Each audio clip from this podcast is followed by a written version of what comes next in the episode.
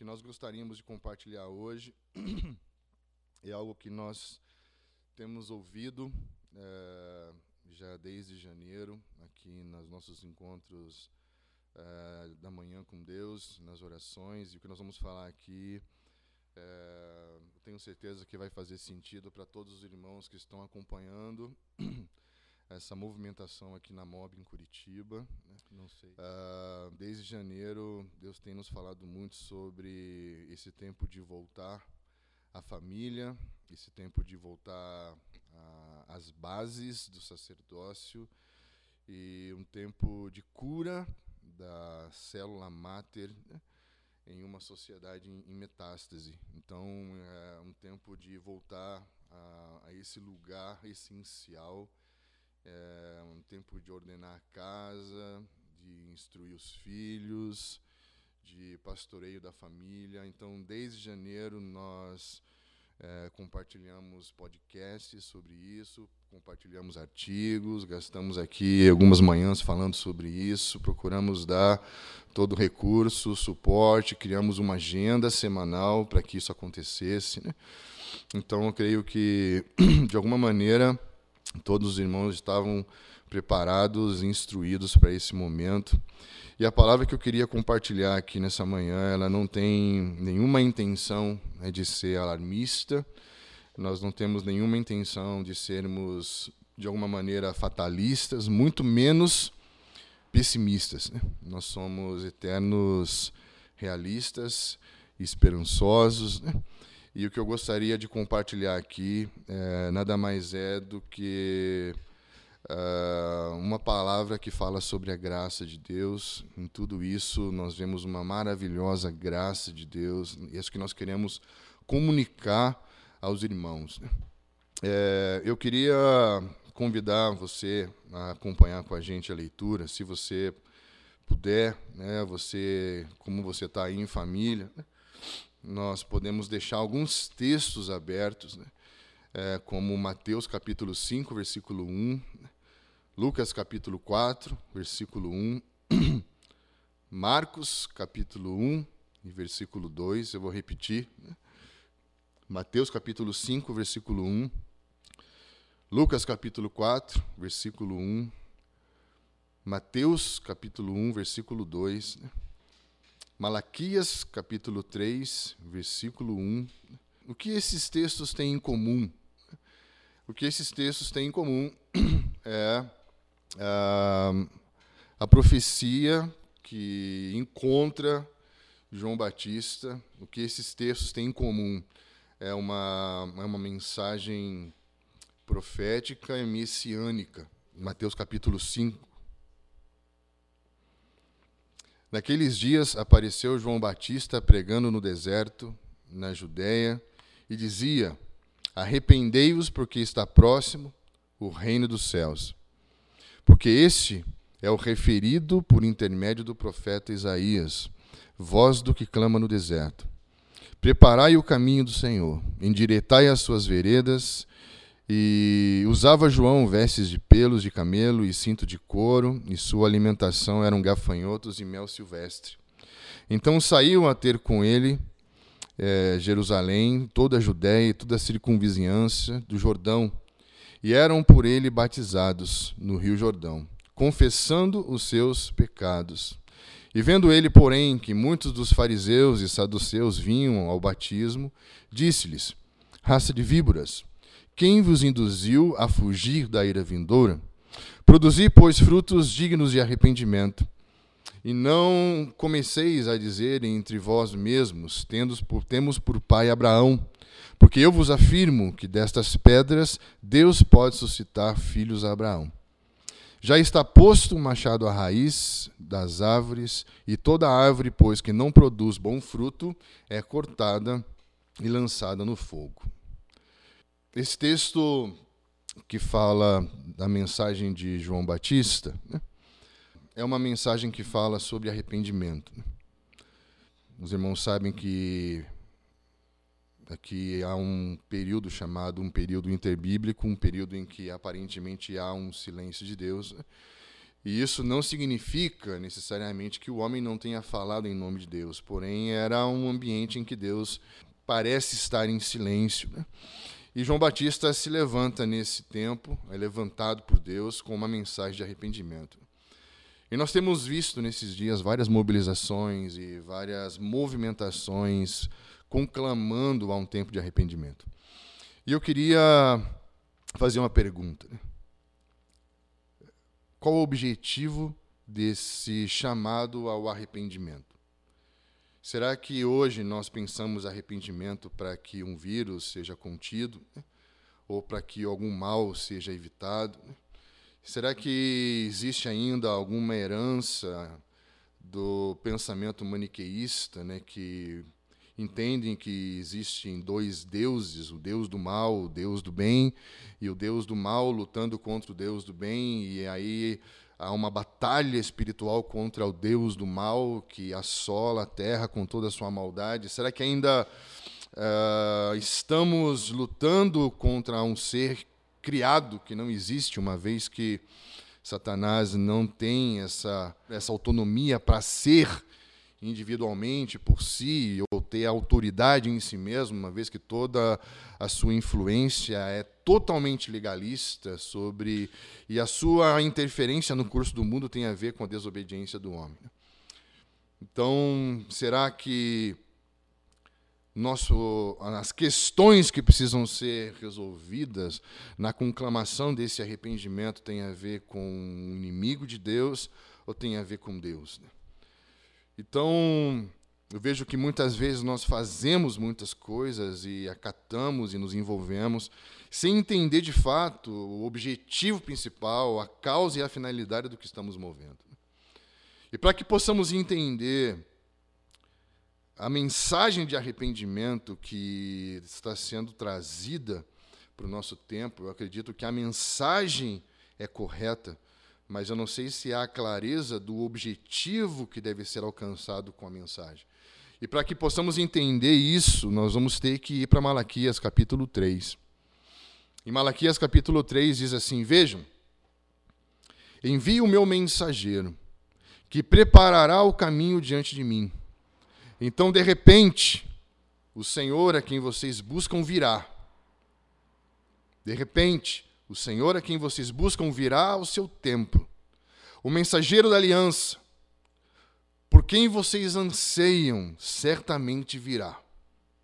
Presta atenção, a palavra aqui é aqueles que vocês buscam virá. Aqueles por quem vocês anseiam virá. Diz o Senhor dos Exércitos. Mas quem poderá suportar quando ele vier? Quem permanecerá de pé em sua presença quando ele aparecer? Pois ele será como um fogo ardente que refina o metal, como um sabão forte que branqueia as roupas.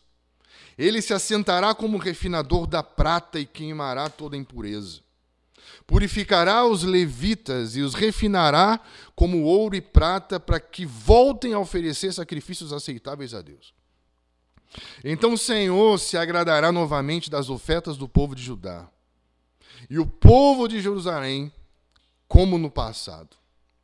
Naquele dia julgarei vocês. Não demorarei para testemunhar contra todos os feiticeiros, adúlteros e mentirosos Falarei contra aqueles que roubam o salário dos seus empregados, que oprimem as viúvas e os órfãos, ou que privam os estrangeiros dos seus direitos, pois as pessoas não me temem, diz o Senhor dos Exércitos. O que fica claro para nós nesse texto, existe um paradigma. Desde os dias de Davi, existe um paradigma né? que por meio da graça de uma mulher que se chama Ana, nasce um sacerdote que é profeta, que unge um rei, que inaugura um reinado, que é de linhagem messiânica. Então é muito interessante você perceber que esse paradigma se repete no Novo Testamento, né? Como de Maria, como um manifesto da graça de Deus. Né? nasce o Cristo, de Isabel nasce o, o sacerdote, o João Batista, que nasce da esterilidade, assim como Samuel. E esse sacerdote, que é profético, é quem declara: Eis o Cordeiro de Deus que tira o pecado do mundo. E parece que esse paradigma se repete nos últimos dias. Né? Porque para que esse Messias volte e seja reconhecido como rei, é, parece ser necessário que haja uh, um ambiente apropriado, que haja um ambiente propício para a sua volta. E quando eu vejo essa mensagem de arrependimento crescendo no meio de uma pós-modernidade que psicologizou o pecado, que diz que o pecado, na verdade, é uma fraqueza, na verdade, eu sou vítima do que fizeram comigo, e, e parece que já não existe mais o pecado dentro da sociedade moderna, e quando essa mensagem começa a borbulhar de novo na igreja, isso é bom. E a pergunta é: por que é necessário a mensagem de arrependimento? Para cessar algum mal? ou o mal tem como objetivo promover essa volta, esse arrependimento. O que Malaquias deixa claro é que o Senhor que buscamos certamente virá. E a pergunta é: se o reino de Deus, se Cristo, o Messias, o nosso Rei, o Rei do reino de Deus, viesse hoje, quem suportaria a sua vinda? Quem suportaria a sua santidade e a sua justiça? Quem suportaria toda a verdade do seu reino? A pergunta que Malaquias faz é que se o rei do reino viesse hoje, como todos buscam e esperam, quem permaneceria de pé diante da tua presença? O texto fala que esse rei virá em santidade. Esse rei virá com fogo purificador, como se purifica o ouro, para purificar os seus sacerdotes. Esses sacerdotes seriam moralmente, religiosamente ou cerimonialmente declarados limpos para o serviço sacerdotal de Deus. Então você vai perceber que o que João Batista faz é preparar um ambiente para que exista um povo cerimonialmente declarado limpos, aptos para que suportem a vinda do Messias, para que possam receber o Messias de uma maneira apropriada. A pergunta é que esse Messias não vem mais como cordeiro, ele vem como rei por que é necessário a mensagem de arrependimento de João Batista? Porque a pergunta é: quem suportará o julgamento do Rei do Reino? Quem está pronto para esse reino? A vinda do reino afetará todos os homens. Né? E esse julgamento essa, essa manifestação do Rei do Reino, com toda a sua santidade e a tua justiça. É um evento que colocará fim, mais uma vez, a uma era e estabelecerá a inauguração de uma nova era, de um novo tempo. Então, a pergunta é: se uma mensagem de arrependimento se levanta, é porque esse arrependimento tem a ver com estarmos devidamente aptos para esse reino. A mensagem de João Batista era: arrependei-vos, porque está próximo o reino de Deus. Está próximo o domínio desse rei que é juiz e que é libertador, que trará julgamento e salvação. Arrependam-se, porque o reino de Deus está próximo. João conclamou um juízo eminente da chegada desse reino. E a pergunta é: quem suportará a chegada desse reino? Quem permanecerá de pé diante dele? Quem estará pronto para recebê-lo de forma digna? A mensagem de arrependimento é uma mensagem de reforma. É uma mensagem que fala de uma mudança. George Led diz que a pregação de João a respeito do reino antecipou o cumprimento da expectativa encontrada no Antigo Testamento em uma dupla direção. Deus agirá em, com seu poder real para a salvação dos justos e para o julgamento dos ímpios. Né? Então, é sensacional que João Batista carregava uma mensagem. Né? Ele era uma voz daquele que clamava.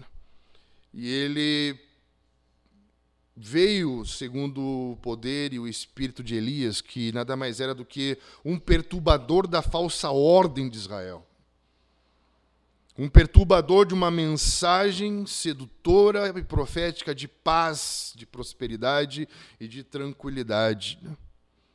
Um homem que veio reparando o altar, que veio reparando os altares da verdadeira devoção e do culto a Deus que estavam em ruínas.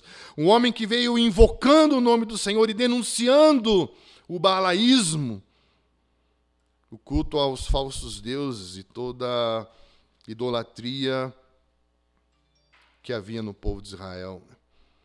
Um homem que veio denunciando toda a decadência profética, toda a decadência governamental, toda a decadência de liderança, toda a decadência sacerdotal. Um homem que trouxe definição para um povo que estava dividido entre pensamentos.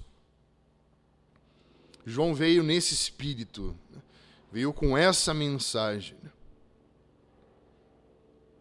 E por que é necessário uma mensagem de arrependimento. Porque sem uma atitude de arrependimento, ninguém estará pronto para o Rei do Reino, ninguém poderá recebê-lo de pé diante da Sua presença. E se nós não estivermos aptos, se nós não estivermos prontos para o reino de Deus agora, o rei do reino, segundo Malaquias, capítulo 3, versículo 5, esse rei terá uma palavra contra nós. E quando Deus não tem uma palavra a favor de nós, para bem dizer a nós, Ele tem uma palavra contra nós, para maldizer a cada um de nós. Ele terá uma palavra contra os feiticeiros.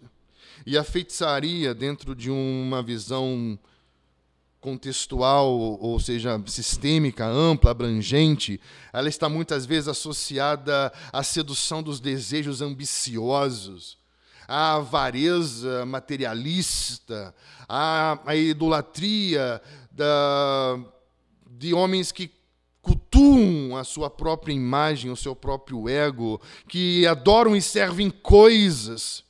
Então todo esse esse universo de invocação demoníaca, de associação com o espírito desse século, com aquele que influencia os filhos da desobediência, com a sedução ambiciosa, com a avareza, com idolatria, com uh, tudo isso.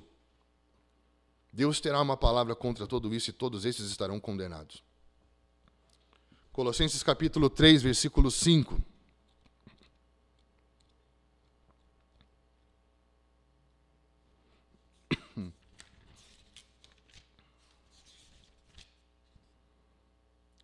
Assim façam morrer o que pertence à natureza terrena, como imoralidade sexual, impureza, paixão, desejos maus e ganância, que é idolatria. É por causa dessas coisas que vem a ira de Deus sobre os que vivem na desobediência, os quais vocês praticaram no passado, quando costumavam viver nelas, mas agora abandonaram todas estas coisas ira, indignação, maldade, maledicência, linguagem indecente no falar. Não mintam uns aos outros, isso é que vocês já se despiram do velho homem com as suas práticas e se revestiram do novo, o qual está sendo renovado em conhecimento à imagem do seu Criador. Então aqui Paulo, Paulo deixa claro a associação da imoralidade sexual é, a impureza, a paixão, desejos, ganância, que é idolatria. E tudo isso tem a ver com aquilo que se praticava no passado. Como pessoas que tinham o costume, o hábito, a natureza dessas coisas e viviam nessas coisas, mas agora uma das palavras que vai marcar arrependimento é outrora e agora. Outrora era assim, mas agora abandonem estas coisas. Abandonem estas coisas. Vocês se despiram desse velho homem e as suas práticas características e se revestiram do novo homem que é renovado em conhecimento à imagem do seu Criador. Por que a mensagem de arrependimento? Porque se não houver essa mudança, não estaremos prontos para aquele rei do reino que almejamos, que ansiamos, que buscamos e que dizemos que esperamos. O rei do reino terá uma palavra contra os adúlteros, os adúlteros cultuais, os adúlteros sociais serão condenados não apenas nas suas práticas, mas também nos seus desejos. Mateus 5:28 fala que qualquer que olhar com intenção impura no coração adulterou. E Deus tem uma palavra contra todo e qualquer tipo de adultério nas relações culturais, cultuais, sociais, fraternas, toda uh, toda relação desleal, toda traição, isso traz peso de condenação, como nós lemos aqui tanto em Colossenses como agora em Mateus. Isso está associado com uma condenação, com um não pertencimento, com não estar apto. Assim, Malaquias 3 fala dos mentirosos os falsos, cínicos, traidores, que não mantêm a sua palavra, mesmo diante do prejuízo, todos esses também serão condenados pelo Rei do Reino. Olha o que diz Salmo capítulo 15.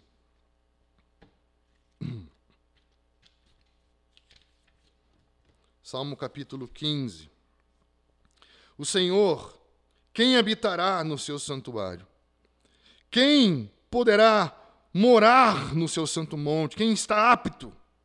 Aquele que é íntegro em sua conduta e pratica o que é justo, que de coração fala a verdade, que usa a língua, que não usa a língua para difamar, que nenhum mal faz ao seu semelhante, que não lança calúnia contra o seu próximo, que rejeita quem merece desprezo, mas honra os que temem ao Senhor e mantém a sua palavra mesmo quando sai prejudicado, que não empresta o seu dinheiro visando lucro, nem aceita suborno contra o inocente. Assim, quem assim procede nunca será abalado. Interessante que está falando aqui de quem.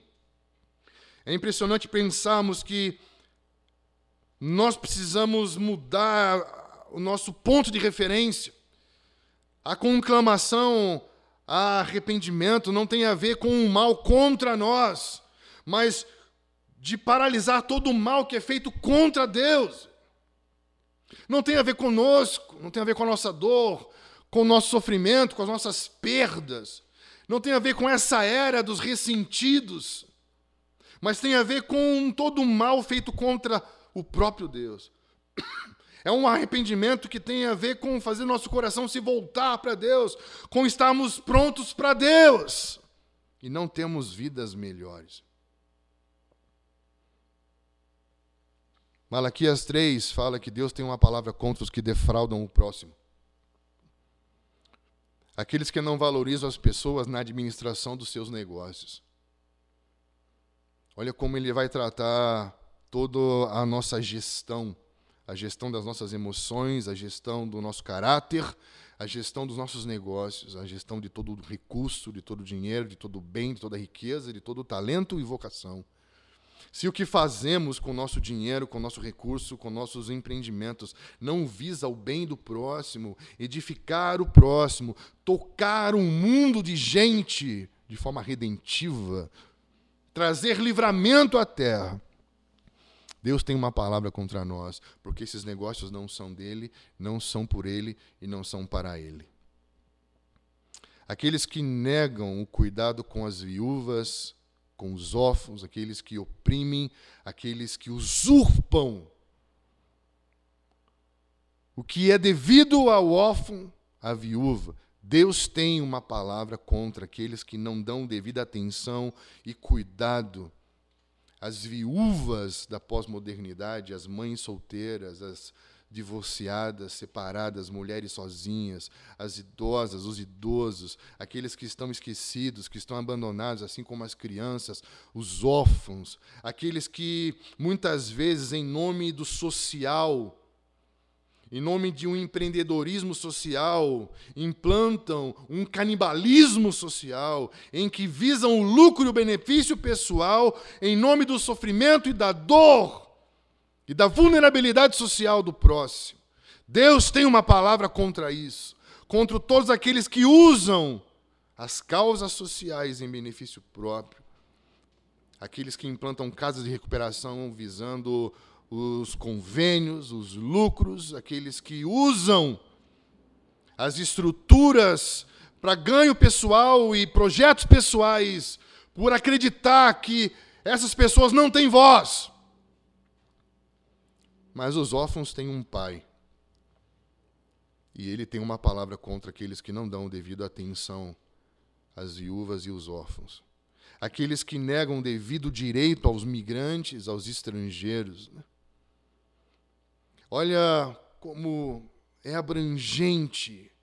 Nós precisamos levantar esse ambiente de arrependimento em nossas casas, com os nossos filhos, porque de alguma maneira todos nós estamos comprometidos com essas coisas as quais o Senhor tem uma palavra contra. E ele diz: essas pessoas serão condenadas porque não temem, não temem, não temem o rei do reino, não têm consciência de que esse rei do reino está vindo em santidade, em justiça e em verdade.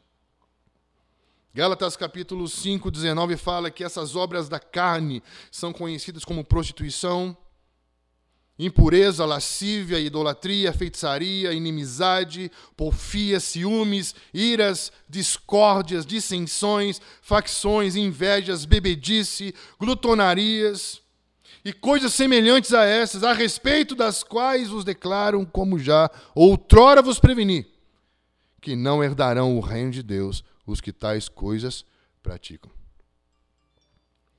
Ah, a questão aqui é como vamos nos comportar diante disso? Jesus propôs uma parábola.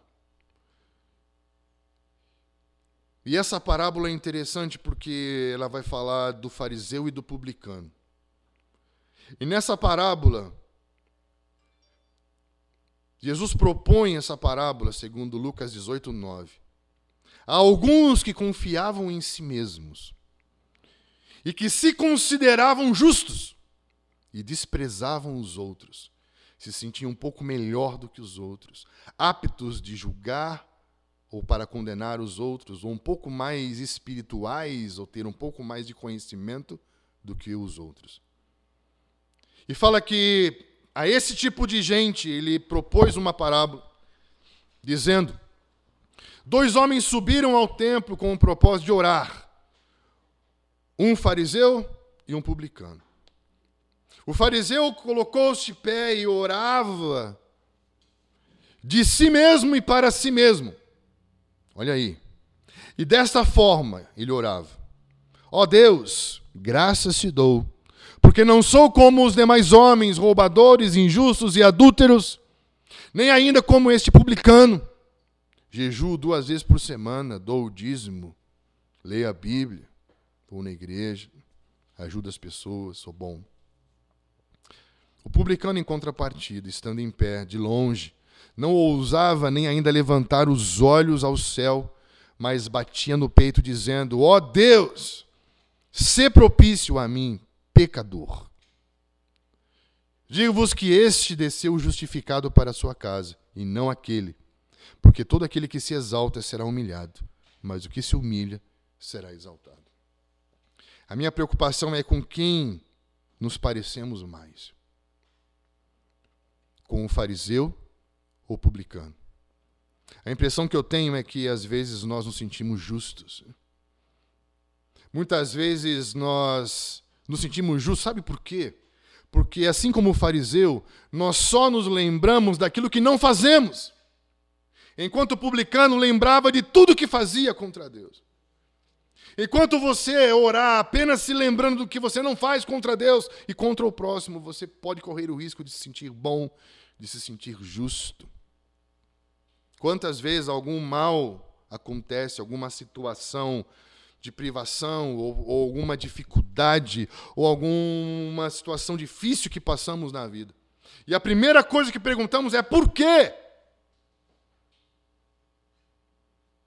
Por que acontece isso comigo? A minha pergunta é: nesse momento você está se comportando como um fariseu ou como um publicano? Porque você está se lembrando só do que você não faz. O publicano ele não consegue nem olhar, levantar a sua cabeça, porque tem consciência da sua condição e da sua natureza. Tem um coração contrito, um coração quebrantado. E eu quero te dizer uma coisa: o reino de Deus é um reino de pecadores. É o reino de pecadores confessos, justificados por Jesus. É um reino daqueles que foram perdoados por reconhecer a sua condição e a sua natureza.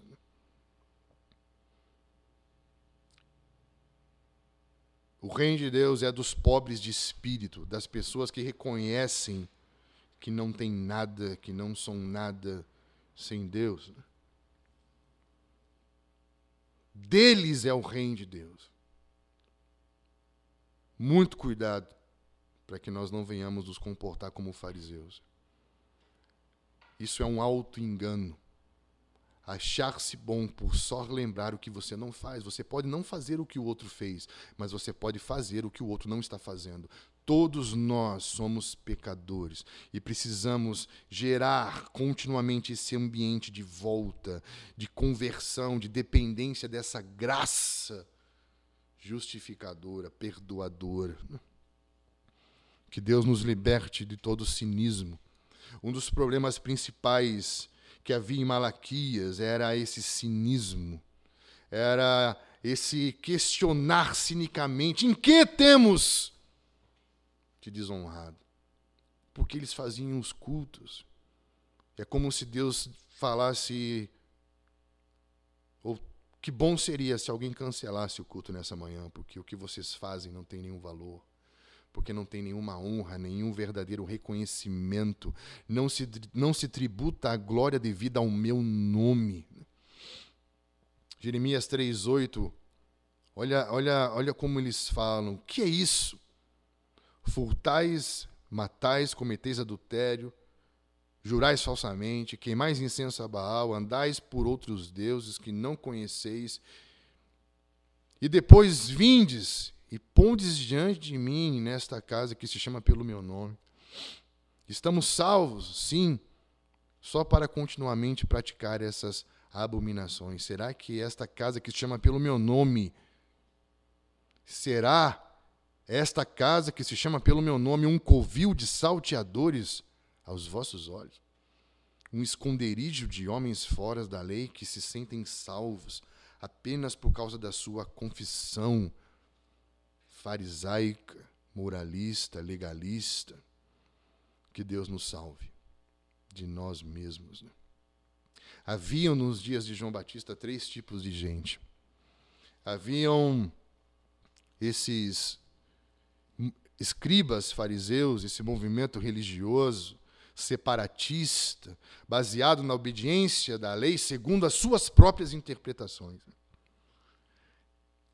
E eles acreditavam que o Messias não vinha por causa do pecado do outro. Por isso apedrejavam as, aquela mulher, queriam apedrejar a mulher pega em adultério. Condenavam os, os discípulos que não lavavam as mãos ou que não jejuavam, porque Messias não vem por causa do pecado do outro. Eram homens que não tinham a capacidade de tirar a trave dos seus próprios olhos. Homens que se separavam da sociedade e das pessoas e do mundo em nome da sua própria santidade, da sua pseudo-santidade. Um outro movimento era o movimento da comunidade Qumran, né? que era um, um, movimento que alguns também associam com os Zelotes, né? que era um movimento profético escatológico, porém eles se retiravam no deserto à espera do Messias. Era um movimento que parecia que estava mais perto, por causa da sua essência profética, porém limitado na sua interpretação da realidade, justamente por causa do seu excesso de nacionalismo, uma perspectiva profética e mística política que também se isolava do mundo e da sociedade, apenas esperando que o Messias viesse para buscá-los como se fosse um grupo exclusivo etnica, etnicamente ou religiosamente. Eles acreditavam nesse isolamento social e se separavam radicalmente dos pecadores por causa da sua compreensão legalista da palavra. Esperar pelo Messias não significa se preparar e preparar o caminho para o Messias. Eles estavam, parece que, mais próximos, mas não tinham uma palavra para o seu tempo, não tinham a leitura correta do que Deus estava preparando para aqueles dias. Em contrapartida, nesse cenário todo, Deus levanta João Batista. E uma das marcas de legitimidade de um verdadeiro profeta é que João Batista não tinha nada para falar sobre si mesmo. Quando perguntaram para ele: Quem você é? Você é Elias ou você é um profeta? Diga-nos quem você é.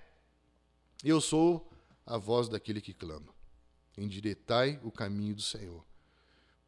O verdadeiro profético para esses dias tem a ver com homens que não têm nada para falar sobre si mesmos.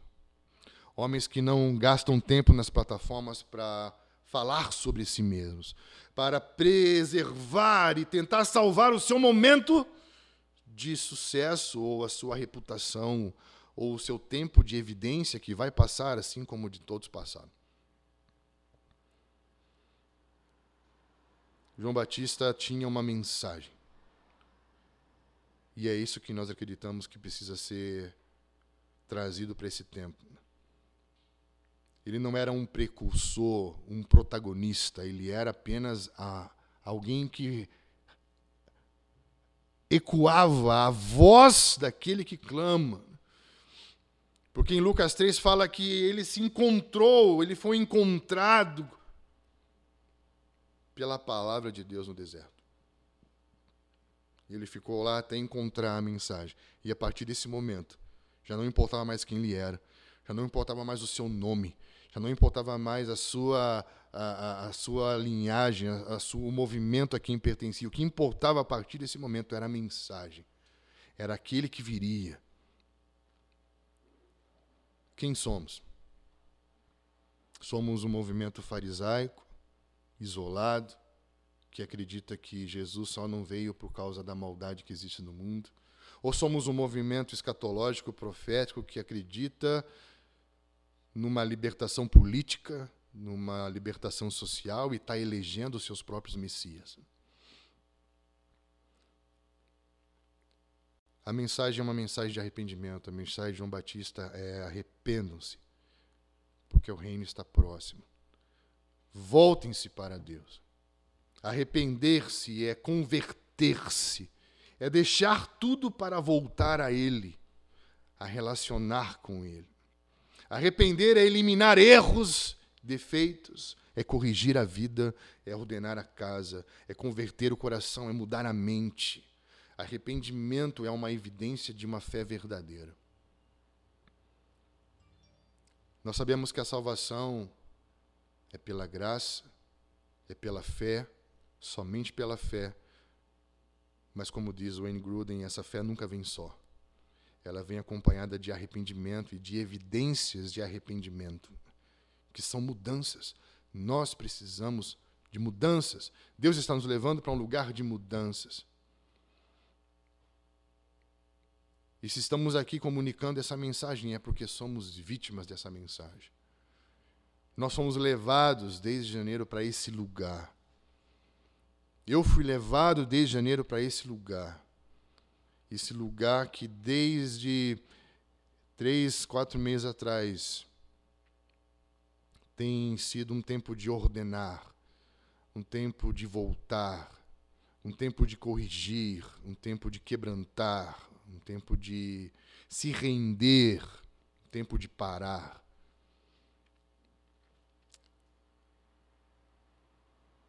Só que eu vejo que o que eu vivi nos últimos meses não tem a ver comigo, mas tem a ver com a igreja, tem a ver com o tempo.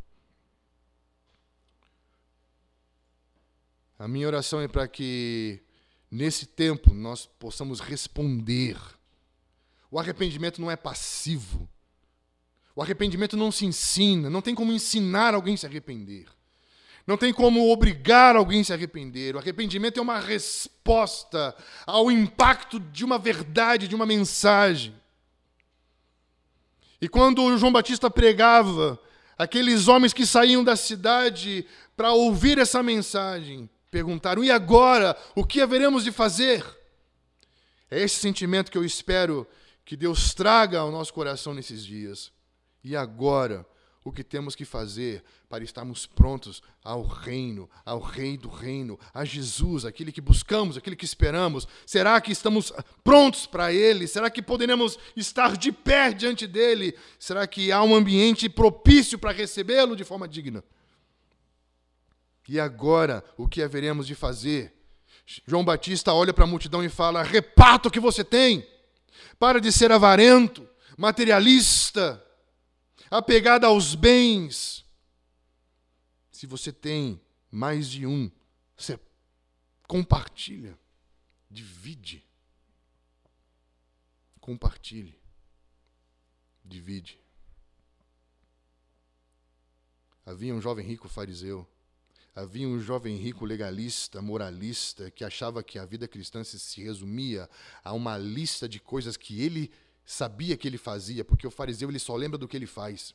Assim como ele foi lembrado por Jesus, ele só falou para Jesus do que ele fazia, mas Jesus lembrou para ele do que ele não fazia. Você não divide, você não tem coragem de vender os seus bens porque você é apegado, é nisso que está teu coração. Se arrependa e me segue.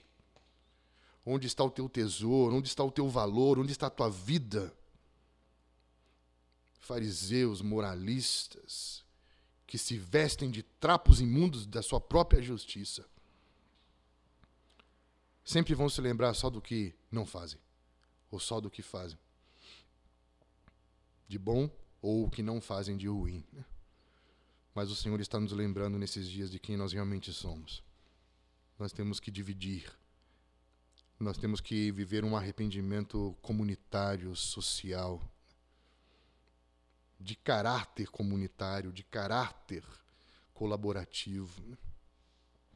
Não podemos mais viver cada um por si, Deus por todos. Os publicanos perguntam: e agora? O que haveremos de fazer? Nós mexemos com dinheiro, nós mexemos com, com governo, com política, nós mexemos com recursos, nós mexemos com, com, com riqueza, com bens. Não seja ambicioso. Não cobre mais do que é justo. Não se aproveite do outro, não oprima o outro financeiramente, economicamente. Uma palavra social, uma palavra de arrependimento na esfera social, uma palavra de arrependimento na esfera econômica, política, governamental. É um tempo de deixar e voltar. Eliminar esses erros, corrigir a vida, ordenar a casa, converter o coração e mudar a mente. Haviam os soldados, haviam os funcionários públicos. Né? E ele diz: não sejam prepotentes. Né? Não se aproveitem da sua posição para se sentir melhor. Não se aproveitem para reivindicar aquilo que está além dos seus próprios direitos. Não se aproveite, não seja arrogante, prepotente. Tratem as pessoas com dignidade, com valor Reconheçam o valor do próximo. Não faça falsas denúncias. Se contente com o que você ganha. Aprenda a administrar os seus recursos. Olha como tudo isso é a mensagem profética. Não tem a ver com a mensagem desses profetas de estimação, comprados com pequenas ofertas, homens que se vendem por pouco em benefício próprio, porque apenas só falam para as pessoas o que elas querem ouvir a respeito do seu destino, do seu futuro, aonde eu vou estar, o que eu vou fazer. A verdadeira mensagem profética é essa, que prepara a igreja para o Senhor, que prepara um povo para a vinda do reino de Deus. E havia uma evidência desse arrependimento: um batismo um ser mergulhado numa realidade. Jorge Led, no seu comentário sobre João Batista, ele diz: o batismo de João rejeitou todas as ideias de uma justiça legalista ou nacionalista e exigiu um retorno moral e religioso a Deus. A base da salvação messiânica é certamente ético, religiosa e não nacionalista. Não, não se engane, não se deixe enganar. O batismo de João é a expressão de arrependimento que tem como resultado o perdão de pecados. Não é o arrependimento que perdoa, mas não é o batismo que perdoa, mas o batismo, como evidência de arrependimento, tem como resultado esse perdão de pecados. O batismo de João tem caráter escatológico para preparar indivíduos, pessoas, um tipo de gente para o reino vindouro. Arrependimento sempre vai ter um outrora e um agora. Efésios 2:1 fala que ele nos deu vida, estando nós mortos em nossos delitos e pecados, nos quais andastes outrora. Outrora, segundo o curso desse mundo, segundo o príncipe da potestade do ar, o, o espírito que atua sobre os filhos da desobediência entre os quais também nós andamos outrora, segundo a inclinação da carne, o pensamento da carne, os impulsos da carne. Hoje, hoje existe uma irracionalidade social, uma desumanidade o homem perdeu a identidade, o homem perdeu a racionalidade, o homem perdeu a inteligência, o homem perdeu a espiritualidade, porque o que define hoje a identidade não é mais algo pensado, racional, lógico, é simplesmente inclinação carnal, impulso animal. Homens que simplesmente vivem fazendo a vontade da carne e dos pensamentos, como éramos por natureza filhos da ira. Mas Deus, sendo rico em misericórdia, por causa do grande amor com que nos amou, estando nós mortos de nossos delitos, nos deu vida juntamente com Cristo, e pela graça sois salvos, e juntamente com Ele nos ressuscitou e nos fez assentar nos lugares celestiais em Cristo. Precisamos entender algo: esse chamado ao arrependimento é um manifesto de graça, é Deus dizendo: se preparem para me encontrar. Quem estará pronto para a minha volta? Quem estará pronto para me receber como realmente eu sou? Quem está levando a sério a minha vinda? Efésios 5,6 fala: Ninguém vos engane com palavras vãs, porque por estas coisas vem a ira de Deus sobre os filhos da desobediência. Portanto, não sejais participantes com ele, pois outrora eres trevas, mas agora sois luz no Senhor. Andai agora como filhos da luz. Essa mensagem de João Batista é um cumprimento de uma mensagem de Isaías, capítulo 40. E ali ele diz: Consolai, consolai o meu povo. Consolar não é uma ação paternalista de passar a mão na sua cabeça enquanto você lambe as suas próprias feridas mas esse consolar é tra traga alívio à dor e ao sofrimento e à, e à aflição do meu povo por causa do seu arrependimento, por causa do reconhecimento do seu pecado. E o consolo é para aqueles que tiveram a iniquidade perdoada, é isso que ele vai explicar ali, o consolo. E é esse consolo vai dizer agora que vocês reconhecem a condição de vocês, que a iniquidade é perdoada, preparem o caminho uma vez que vocês se reposicionam, uma vez que vocês se colocam nesse lugar de perdão, de graça, de justificação, o que fazer? Comecem a preparar o caminho. Comecem agora a se preparar.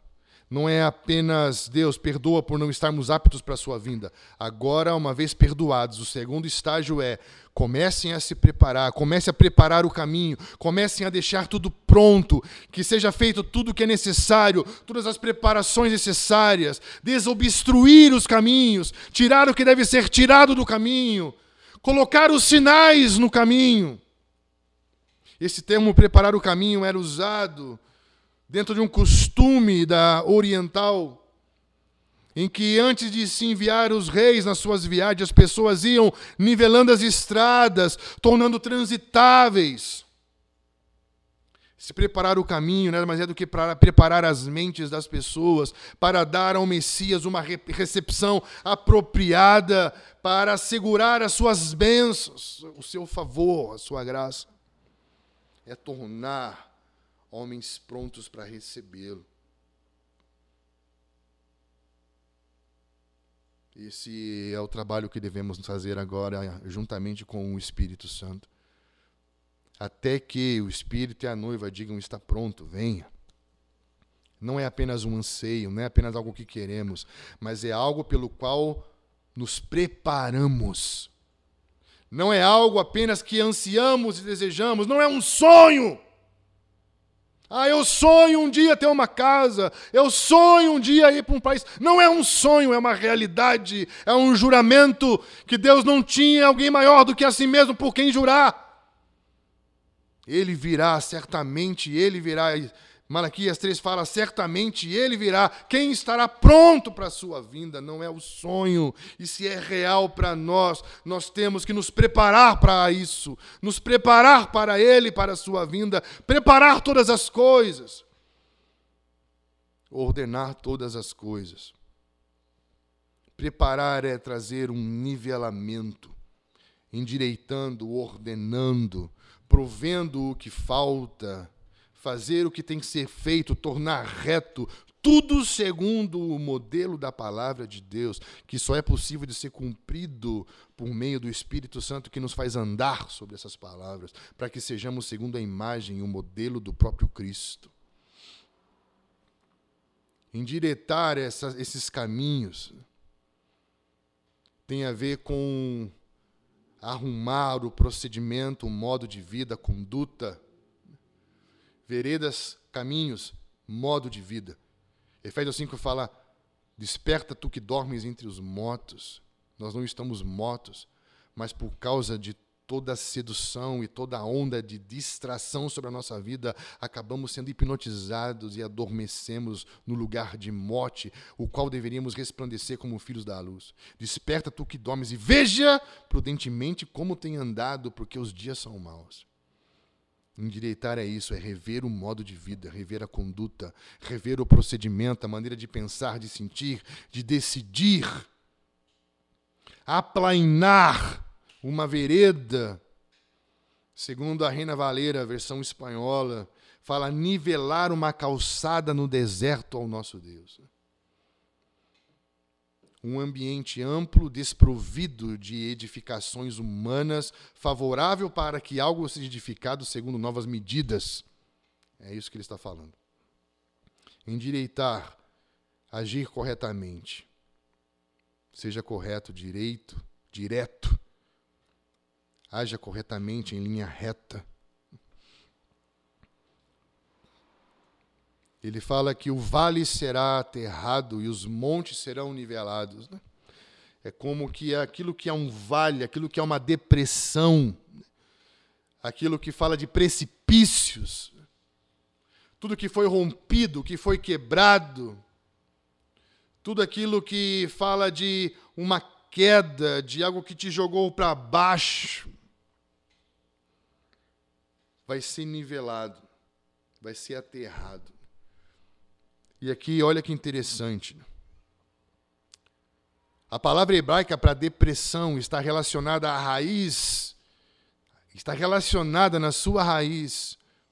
Há uma das palavras para orgulho, A partir dessa relação, entendemos que estamos diante do desafio de nivelar toda inferioridade altiva, ou seja, toda inferioridade, todo sentimento de rejeição, todo ressentimento, de alguma maneira, está construído sobre as bases de orgulho, de autopreservação, em busca de compensação da própria alma.